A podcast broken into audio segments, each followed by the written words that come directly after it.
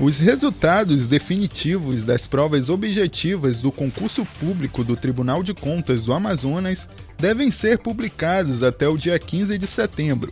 Realizado nos dias 18 e 25 de agosto, o concurso disponibiliza 40 vagas para provimento imediato na Corte de Contas, com salários de até R$ 8.300, além de benefícios.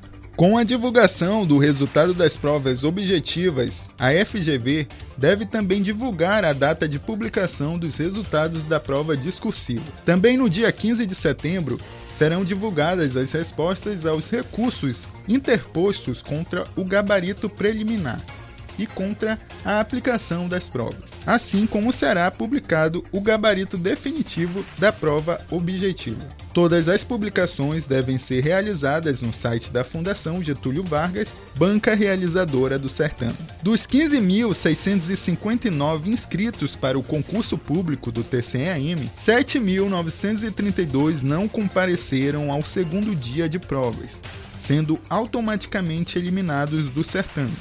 O montante corresponde a um total de 50,6% de abstenções registradas. Das 40 vagas, 18 são para a área de auditoria governamental, 15 para auditoria de tecnologia da informação, 5 para auditoria de obras públicas e 2 para o Ministério Público de Contas. A carga horária de trabalho semanal é de 30 horas.